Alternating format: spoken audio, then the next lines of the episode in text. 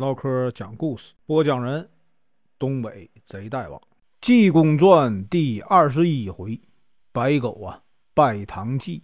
声明：本书由网络收集整理制作，仅供预览、交流、学习使用，版权归原作者和出版社所有，请支持订阅、购买正版。如果你喜欢，点个红心，关注我，听后续。上回说到，梅成玉问了谁上轿啊？和尚说。院里不是有一条白狗吗？就让他呀上轿。梅成玉说：“那哪能行啊？”和尚说：“你呀别管，我保证能行。”赵斌说：“贤弟，师傅叫你去啊，你就去。师傅他老人家呀神通广大，让你这么做呀，肯定有他的道理。”今天啊，咱继续啊往下说。梅成玉啊半信半疑的走了出去，来到了刑庭衙门。往里边一递话，陆炳文呢，赶紧就把这个梅成玉请进来，让到书房问：“哎，先生来这里做什么呀？”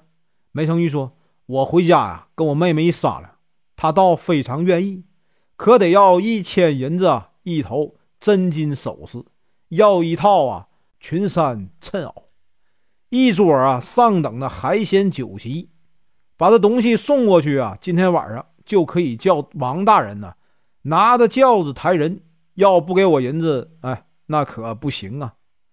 再说过门以后，他家那么有钱，我这么穷，这个亲戚也走不动了。要不给我这些东西，这件事儿就算了。陆炳文一听，心里非常高兴，说：“哎，只要你愿意啊，银子东西啊都是现成的。先生，你先回去，随后我派人呢，把银子、衣服、首饰、酒席啊，就送过去。”梅成玉回到家里说：“呀，师傅啊，陆炳文都答应了。”和尚说：“好。”还没说上几句，就看外面有人呢，把这银子东西啊都送过来了。和尚说：“都摆上，咱们喝酒。”梅成玉说：“师傅，一会儿轿子可就来了。”和尚说：“你先去啊，买四个火烧半斤的咸牛肉来，我给这个白狗啊吃啊上轿饭。”梅成玉啊。立刻到外面呢，把这个火烧牛肉啊买回来。和尚说：“家里呀有红头绳和这个胭脂粉吗？”梅成玉说：“有啊。”和尚说：“拿来。”立刻呀把这个四个火烧拿上，每个夹上牛肉啊二两。和尚说：“赵斌呢？你先去啊，到钱塘关呢，雇好一只船，预备好了。梅成玉，你赶紧呢把家里值钱的东西收拾收拾，回头呢。”我打发白狗上轿子一走，随后呢，赵斌呢，你送你啊表弟表妹逃走，要不然呢，白狗一现了原形，他肯定还会回来抓你。赵斌呢点头就答应了。和尚把白狗一招手啊叫过来，把四个火烧啊给白狗吃了。白狗摇头啊摆尾，非常听话。和尚呢从这个花轿里拿出啊红头绳、白粉。两个耳坠给他拴上，又啊用红头绳把白狗的嘴系上，拿这个粉呐往狗脸上一抹，把这个裙衫短袄啊给这白狗一穿，红绣鞋给白狗后爪一套，再念一声啊真言，用手一抹呀白狗的脸。和尚说：“白狗啊，你日日夜夜为主人家呀看守门户。”也不嫌主人呢穷苦。今天晚上贫僧啊点化你变个美人你要帮我呀报应这个花花太岁。经这一点化，赵斌呢梅成玉再一看呢，白狗坐在那里，果然变成了一个千娇百媚的美人赵斌、梅成玉二人喜出望外。赵斌呢先去到这个钱塘关呢，把船雇好。回来呢，就坐到那里啊，与和尚一起啊开怀畅饮，喝到天黑的时候，就听外面呢锣鼓喧天，花轿啊来了。原来这个陆炳文呢，派人给梅成玉把银子啊送过去以后，随后呢，他拿着这个美人图，坐着轿子就去啊王圣先的家里了。进门就说呀：“老师大喜呀！”王圣先自从火烧了合欢楼，他以为美人啊已经被烧死了，正怀念呢。突然听这个陆炳文来说大喜，就问：“我喜从哪里啊？”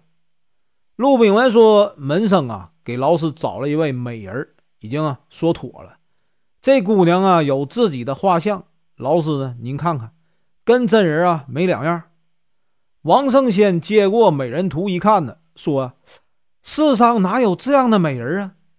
陆炳文说：“我都替老师啊办好了，他记住啊，青竹巷啊二条胡同是这个梅成玉的妹妹，我们已经定好了。今天晚上就拿着轿子替老师啊接过来。老师一看就知道了，王胜先本来啊就是酒色之徒。”一听这话，当然高兴，说呀：“贤弟呀，你这样替我劳神，我实在是不好意思。”陆炳文说：“只要老师啊能庇护我，不把这个官职丢了啊就得了。”王胜贤说：“那都是小事儿，好办好办。来人，摆酒。”两人一边喝酒啊，一边准备迎亲。不一会儿功夫啊，就见这个王家张灯结彩，一顶花轿啊，向着。青竹巷二条胡同来了，和尚已经啊先安排好了。看花轿来到门口，和尚呢把门关上，叫他们呢吹打吹打。外面呢就吹打。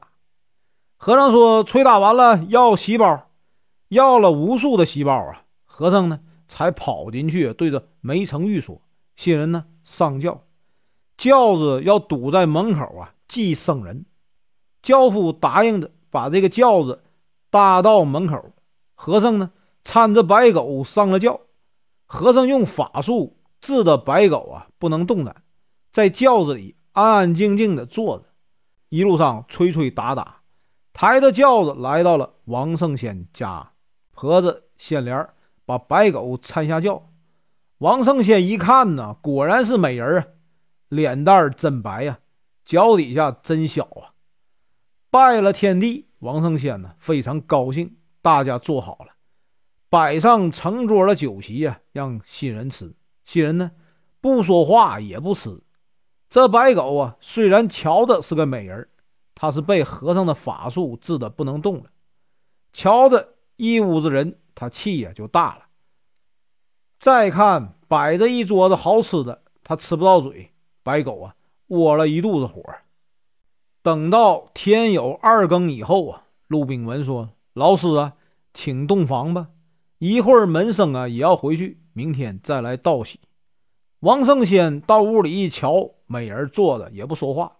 婆子过来给新娘脱衣服，刚解一个扣子，把这个绑白狗啊嘴的绳子给解开了。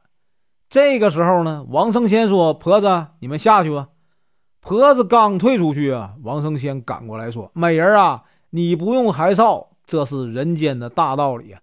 你我是夫妻了。”说着话，这小子人心呢已经动了，过去一搂白狗啊就要亲嘴白狗正生气呢，照准着王胜先的脸上啊一咬，把王胜先的鼻子给咬掉了。白狗呢也现了原形，把衣服连咬带撕啊就往外跑。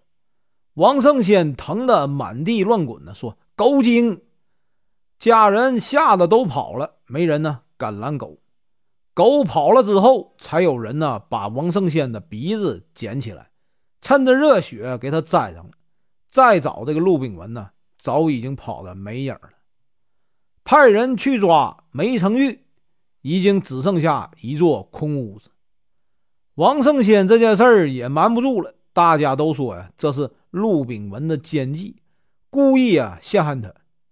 王圣先这件事儿被秦相知道了，秦相啊勃然大怒，说：“呀，本来我兄弟就无知，陆炳文呐还引诱他，真是可恨呢。”秦相递折子参了他一本，说：“陆炳文呐故意放走啊江洋大盗窦水恒，不仅不抓紧呐追捕，而且呢任意胡为，有辱啊官风。”圣上旨意一下，立刻将这个陆炳文呢革职查办，永不叙用。